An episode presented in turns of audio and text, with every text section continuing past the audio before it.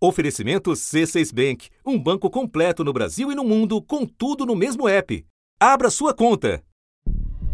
Na década de 1970, diante da violência do regime militar, grupos rurais organizados reagiram com manifestações populares, ocupações e invasões de terras.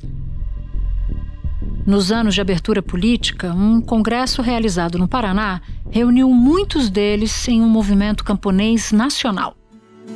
Desde 1984, o Movimento dos Trabalhadores Rurais Sem Terra, MST, organiza os camponeses sem terra na luta pela realização de uma reforma agrária. Rapidamente, o MST cresceu e se espalhou por todo o território brasileiro. Obteve conquistas sociais e políticas públicas, mas acabou provocando profundo desgaste com setores produtivos. As estratégias adotadas pelo MST para pressionar governos são polêmicas. As ocupações de terra geraram críticas e muitos enfrentamentos com latifundiários. Hoje, o enfrentamento é contra o agronegócio, setor de indústria que produz alimentos, sobretudo para exportação. E culminou em conflitos com proprietários de terra. O mais violento deles, o massacre. Em abril de 1996, 21 trabalhadores sem terra foram assassinados e mais de 50 ficaram feridos em Eldorado dos Carajás. Foices, facões. O confronto se aproxima. Soldados do batalhão de choque da Polícia Militar se posicionam na estrada. Os primeiros tiros são disparados. Os policiais atiram para o alto para intimidar os invasores. Os sem terra avançam contra os policiais. Disparam tiros de revólver e jogam foices, paus e facões contra a polícia. A resposta é com rajadas de metralhadora.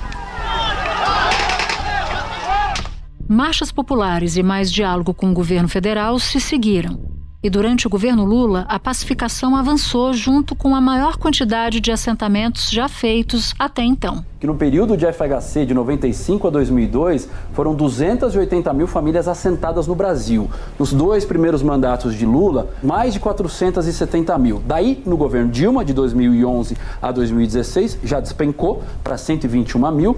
E no governo de Michel Temer, caiu ainda mais, despencou ainda mais para 9 mil. E no governo de Bolsonaro, 14 mil famílias que foram assentadas. E não houve nenhuma área desapropriada para a reforma agrária durante os quatro anos de governo de Jair Bolsonaro. Período em que a tensão entre o governo brasileiro e o movimento voltou a subir. Pessoal do MST, a hora de vocês está chegando, hein?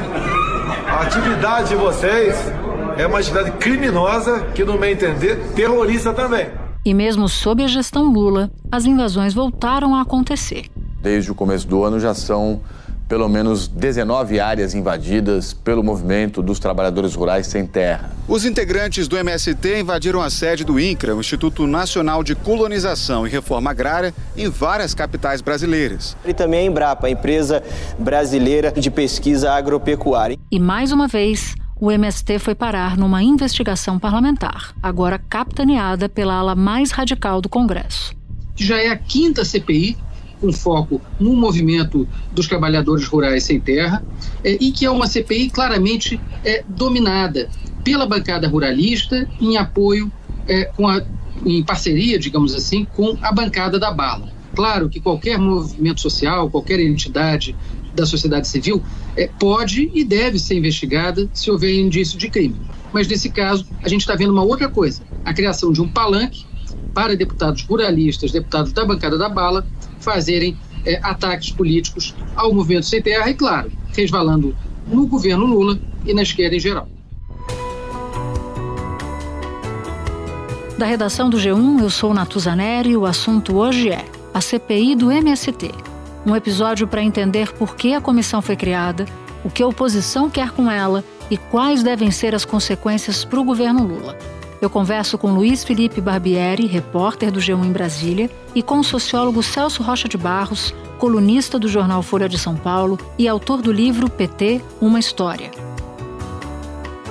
Quarta-feira, 24 de maio.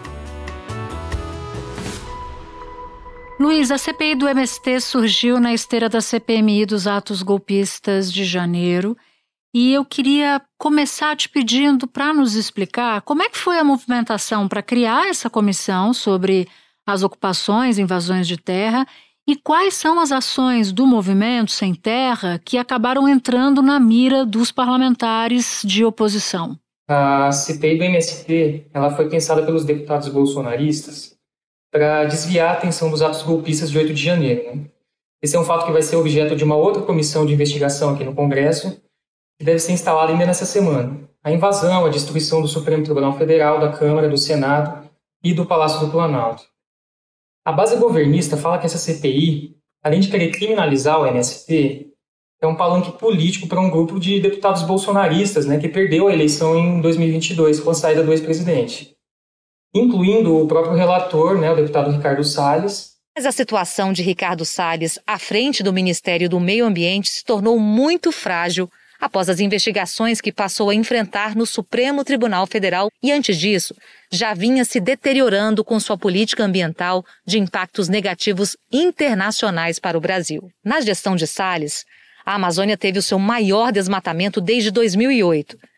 Segundo dados do INPE, em um ano, entre agosto de 2019 e julho de 2020, a devastação cresceu 9,5%. Salles foi alvo de buscas da Polícia Federal na Operação Aquanduba, que investiga exportação ilegal de madeira.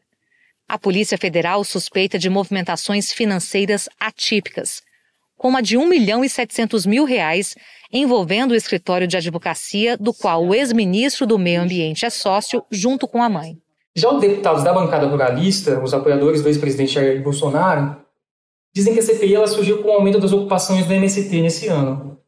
O deputado Coronel Zuco, né, um bolsonarista declarado, que inclusive é investigado por apoiar atos antidemocráticos, ele é autor do requerimento de criação dessa CPI e começou a recolher as assinaturas no dia 8 de março.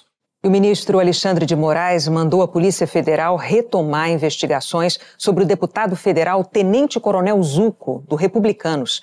Ele é suspeito de patrocinar e incentivar atos antidemocráticos contra o resultado das eleições, quando ainda era deputado estadual Rio, pelo Rio Grande do Sul. E em paralelo, outros dois deputados, o Kim Kataguiri e o Ricardo Salles, é, eles também apresentaram propostas no mesmo sentido, né, em busca de assinaturas para criar essa CPI. Uma reunião na Frente Parlamentar Agropecuária, né, que reúne os deputados da bancada ruralista toda, toda terça-feira aqui em Brasília, foi feita a unificação dessas proposições e ficou acertado que o requerimento do Zuco que ia encabeçar esses pedidos de CPI. O Ricardo Salles, que tinha feito um outro requerimento para criar, ficou com a relatoria e o Kim Kataguiri com a primeira vice-presidência. Aí, a partir dessa reunião e essa coordenação da bancada ruralista, essa busca por assinaturas ela deslanchou. Assim. O requerimento ele foi protocolado em 15 de março, né? menos de uma semana depois do início da coleta de assinaturas. 172 assinaturas né, das 171 que eram necessárias, e a maioria dessas 172 assinaturas de parlamentares do PL, foram 76 apoios na bancada seguida por partidos do Centrão, como o PP. Na outra ponta, né, estão os deputados do PT, inclusive integrantes do MST, três integrantes do MST, né, que o PT indicou, e de partidos como o PCdoB, o PSOL e o PDT. E todo esse movimento, né, pela coleta de assinaturas e tal, contou com o aval do presidente da Câmara, o deputado Arthur Lira. A estratégia que o governo, que o Palácio do Planalto pensou para evitar a CPI do MST não deu certo. E qual que era essa estratégia? Empurrar com a barriga, demorar para indicar os integrantes ali é, dos partidos governistas para inviabilizar a instalação dessa CPI, mas essa estratégia não deu certo porque dependia de um acordo com o Arthur Lira, com os partidos do Centrão, mas não aconteceu esse acordo. O, o governo tentou negociar ali com o Arthur Lira, o Arthur Lira tem o primo dele ocupando a superintendência superintendência do INCRA no Alagoas. O INCRA tem 29 superintendências, o governo trocou todas, que era uma pressão do MST. Só não trocou uma, justamente a do primo de Arthur Lira, que está na superintendência de Alagoas. Inclusive tomou uma decisão, a decisão política, né, de ler o requerimento de criação da CPI no plenário e permitir que essa comissão fosse instalada depois. Os deputados governistas eles têm dito que essa CPI do MST ela vai servir de termômetro para a CPI dos atos golpistas. Se os bolsonaristas esquentarem a CPI do MST, um estímulo a um ambiente ali conflagrado né, contra o movimento, a base governista vai dar a resposta na CPI dos atos golpistas. Agora, a desproporção em relação aos bolsonaristas para os governistas é muito grande. Então, dos 27 assentos da, da CPI, os governistas têm só sete representantes. Com essa supremacia bolsonarista na comissão parlamentar de inquérito, quais são as chances do gover dos governistas de evitarem pancadas muito fortes na CPI, Luiz? Ó, com a minoria na CPI, né, principalmente presidente e relator, que são bolsonaristas declarados ali, fica difícil para a base do governo segurar, de repente, um relatório que peça o indiciamento né, de liderança dos movimentos ou eventuais financiadores. Agora, em relação aos requerimentos, à condução das votações, os deputados governistas estão dizendo que eles têm um diálogo com o presidente e com o relator para aprovar os requerimentos de, dos dois lados, né? E com o objetivo de ouvir os principais envolvidos nesses episódios, assim, dos, dos conflitos rurais que estão acontecendo. Inclusive, se os requerimentos forem rejeitados, os deputados da base dizem que é mais uma prova de instrumentalização dessa CPI, de que ela não teria, na verdade, o objetivo de investigar essas supostas invasões, essas ocupações da MST, mas sim de servir de palanque. É, dentro desses acordos, né, para se aprovar, inclusive dos dois lados os requerimentos, sete dos 15 requerimentos que estão pautados para ser analisados nessa quarta-feira, inclusive, foram apresentados por deputados governistas. Os próprios deputados da base apresentaram, por exemplo, requerimento para ouvir o ministro do Desenvolvimento Agrário, Paulo Teixeira, e também o presidente do INCRA, o César Aldrini. Agora, a CPI do MST ela começou a funcionar efetivamente na terça-feira, que é a, a data em que nós estamos conversando, e só na primeira sessão já teve tapa na mesa, bate-boca, microfone cortado. O que, que, a gente pode esperar dessa CPI? Quais são os próximos passos? Porque você citou a aprovação de requerimentos de convocação. O que você tem ouvido no Congresso, em particular na Câmara dos Deputados, é de uma CPI feita para investigar alguma coisa ou é uma CPI feita para dar palanque a, aos bolsonaristas que comandam a comissão? A exemplo de Ricardo Salles, que é o relator e que tem pretensões de disputar a Prefeitura de São Paulo e ganhar destaque com a condução da, da CPI. Primeiro dia de funcionamento de fato da CPI, né? Ficou marcado por um clima tenso, muitas acusações, bate-bocas. A deputada Thalina Petroni, do pessoal, por exemplo, ela lembrou de investigações da Polícia Federal contra o relator, Ricardo Salles, e o deputado disse que vai representar no Conselho de Ética. Em um outro momento, o delegado Eder Mauro, ele chamou o MST de movimento de marginais, bandidos, e foi quando o deputado Valmir Assunção, do PT, né, inclusive ligado ao MST, disse que não ia aceitar a declaração e deu tapas na mesa, dizendo que era um deputado como, como todo mundo ali.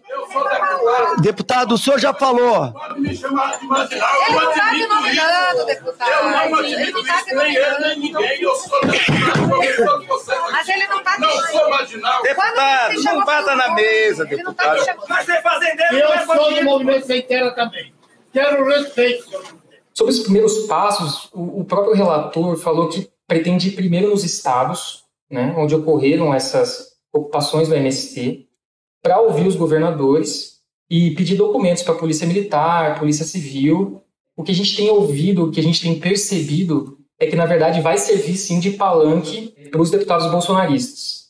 E que até a intenção de ouvir ministros, por exemplo, Flávio Dino, de ouvir ministros do governo, vão nesse sentido de, de tentar é, levar para frente uma narrativa bolsonarista do que vem ocorrendo no, nas ocupações de, de terras é, pelo país.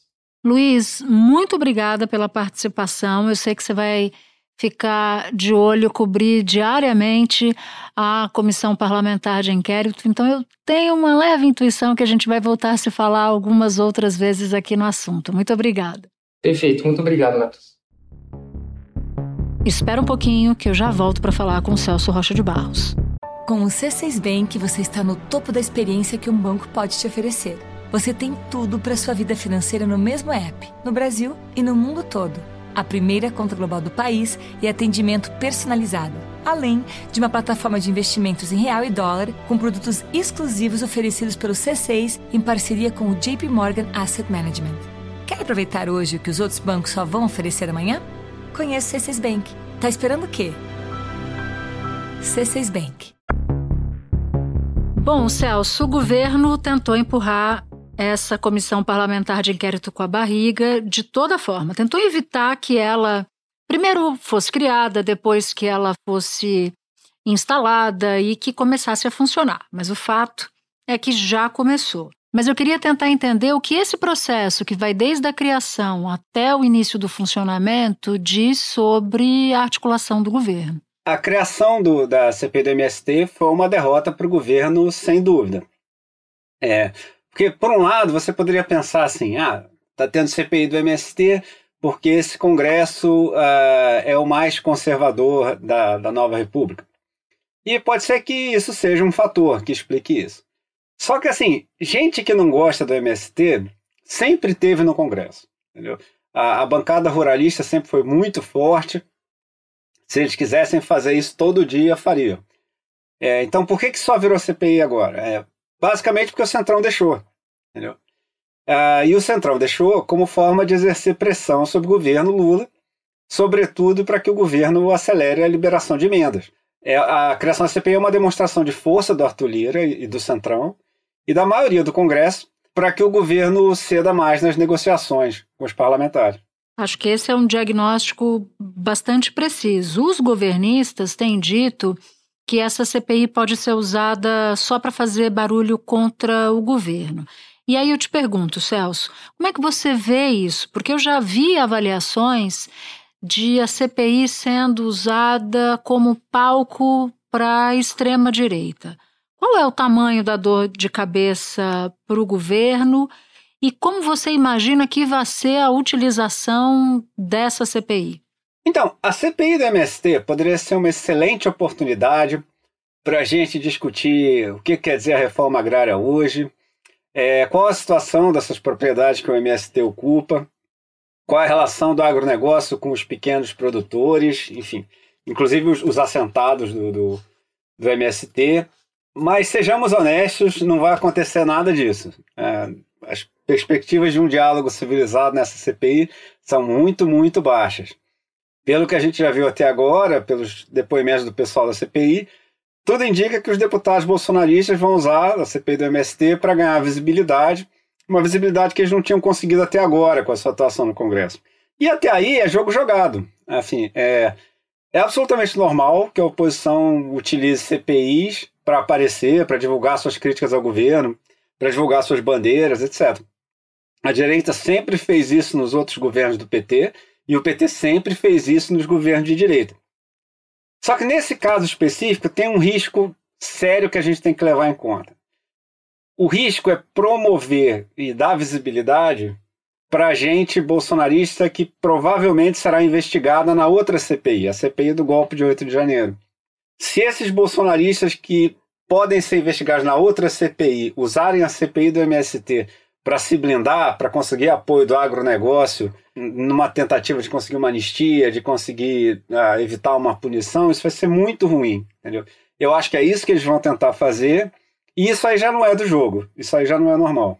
Queria entrar com você numa outra seara que é a relação entre o PT e o MST, uma relação que é uma relação histórica, mas que não está nos seus melhores dias. O ministro Paulo Teixeira do Desenvolvimento Agrário chegou a dizer que as recentes invasões estressaram a relação.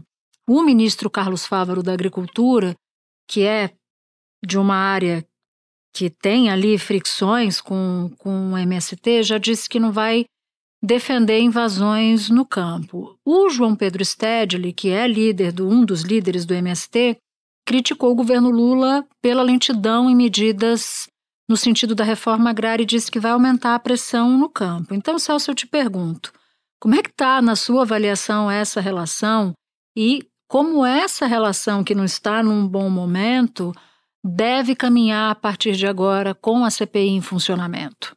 Essa relação já teve várias idas e voltas, momentos de maior proximidade e momentos de maior uh, separação.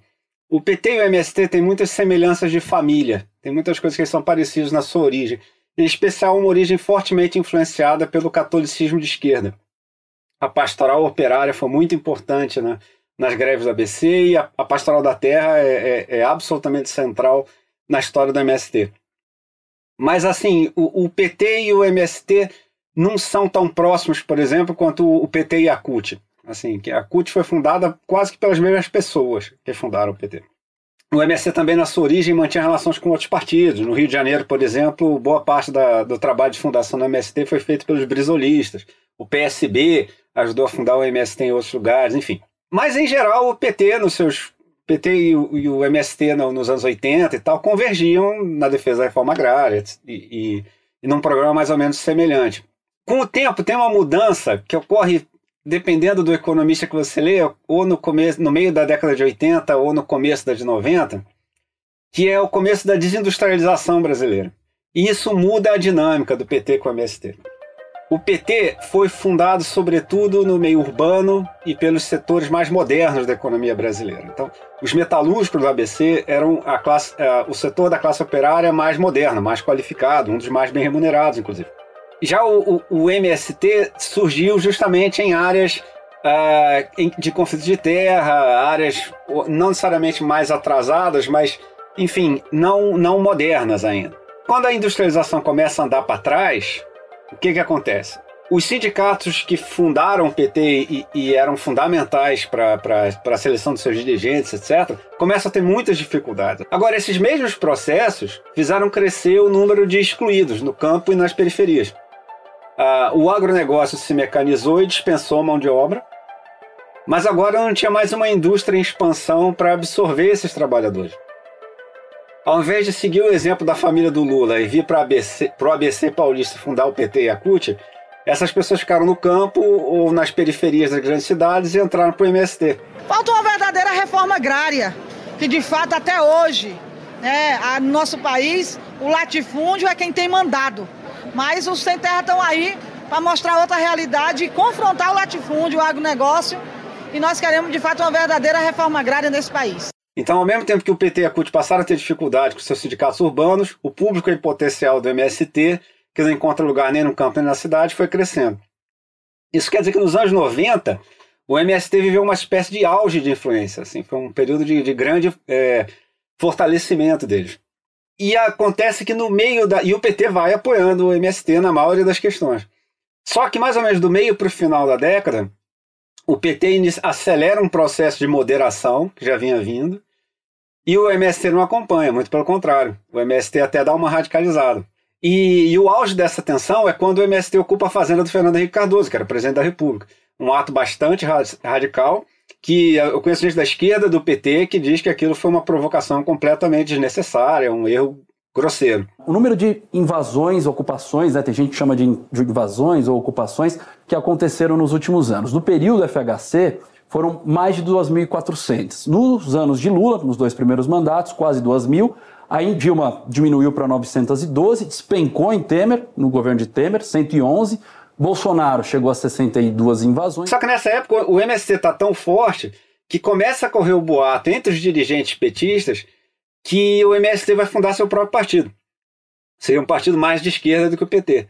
Ah, quando, eu, quando eu escrevi meu livro sobre o PT, eu perguntei isso para o Sted. E, e, ele negou veementemente. Agora, se mesmo se for boato, mostra que assim, o pessoal do PT andou meio cabreiro com a possibilidade de ter uma concorrência né, do MST como partido. Né?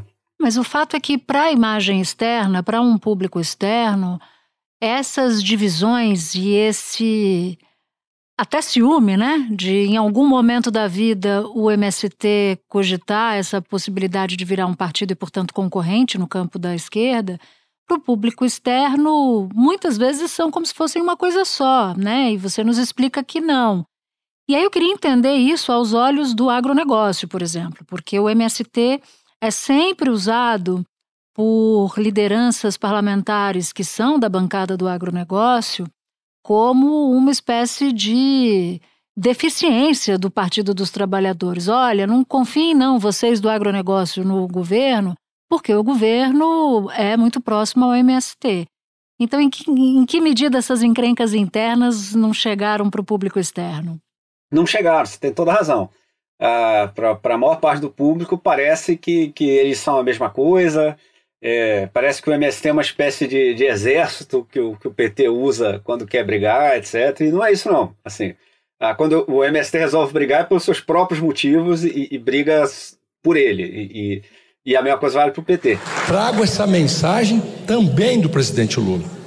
Se nós repudiamos os atos de 8 de janeiro, na invasão do Congresso Nacional, temos que repudiar também os atos de invasão de terra pública produtiva, terra privada produtiva. Não é assim que se constrói uma nação soberana que cumpre as leis e respeita o direito individual.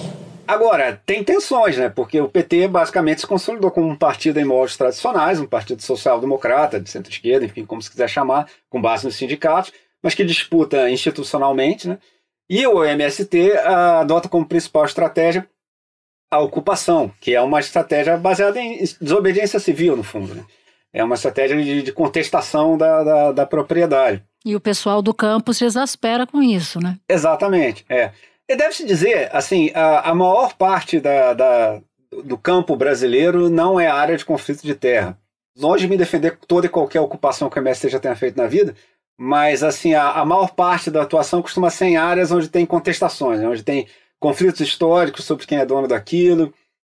É, por exemplo, teve uma nessas últimas invasões agora de abril, teve uma em Pernambuco que foi numa usina de, de açúcar que já tinha sido desapropriada pelo governo de Pernambuco Abril é um mês importante, simbólico para o MST, porque foi no mês de abril em que houve o massacre de Eldorado dos Carajás, no Pará. Sempre que chega o mês de abril, o MST prepara uma jornada de mobilizações e esse ano não foi diferente. E agora esse novo episódio, a presença, a presença de João Pedro Stedley na comitiva presidencial na China incomodou muitos ruralistas, porque ele é tratado como um adversário do agronegócio. Mas sem dúvida nenhuma é uma o PT é, é mesmo próximo do MST, mesmo não sendo a mesma coisa, mesmo eles, eles tendo escolhido caminhos diferentes em vários momentos, e, e isso cria mesmo uma tensão uh, do governo com, com o agronegócio. Agora, você acha que essa tensão, ela, ela aumenta com a CPI ou ela tende a ficar na mesma, na mesma toada? Em primeiro lugar, deve-se dizer que nos dois primeiros governos Lula, ele conseguiu administrar esse problema. Uhum. Teve praticamente, teve pouquíssima tensão aberta. Quer dizer, é, deve-se lembrar também uma coisa sobre o MST. A boa parte dos sem terra assentou, já conseguiu virar pequeno produtor. Esse é um ponto importante. Então, esses pequenos produtores não estão interessados em radicalizar. Entendeu? Eles querem o mesmo tipo de, de, coisa que os outros agricultores também querem. Querem políticas de crédito, querem, enfim, infraestrutura para escoar sua produção, coisas assim. Então, se você pegar uh, os governos do PT anteriores, ah, o que eles conseguiram estabelecer de diálogo é que, no fundo, ele ofereceu crédito tanto para o agronegócio quanto para os assentados do MST. Ofereceu, enfim, diversas políticas públicas voltadas para o bem-estar deles, para desenvolver os, os, assentamentos, etc. É, e eu acho que o Lula vai tentar fazer exatamente a mesma coisa nesse governo, entendeu? E eu acho que se ele conseguir desenhar políticas bem boladas para os dois setores, ele leva isso até o fim do mandato sem maiores problemas. Agora, o que eu acho absolutamente provável é que a CPI do, do, do, MST vai piorar essa situação, quer dizer, vai aumentar a polarização a política brasileira. Faz sentido, faz sentido o que você está dizendo. Celso, muito obrigada pelos esclarecimentos. É sempre um prazer receber você aqui no assunto. Eu que agradeço, Natuza. É sempre um prazer. Me chame quando quiserem. Este foi o assunto, podcast diário disponível no G1, no Globoplay ou na sua plataforma de áudio preferida. Vale a pena seguir o podcast na Amazon ou no Spotify, assinar no Apple Podcasts, se inscrever no Google Podcasts ou no Castbox e favoritar na Deezer. Assim você recebe uma notificação sempre que tiver um novo episódio. Comigo na equipe do assunto estão Mônica Mariotti, Amanda Polato, Tiago Aguiar, Luiz Felipe Silva, Tiago Kazuroski, Gabriel de Campos, Nayara Fernandes e Guilherme Romero. Eu sou Natuzaneri e fico por aqui. Até o próximo assunto.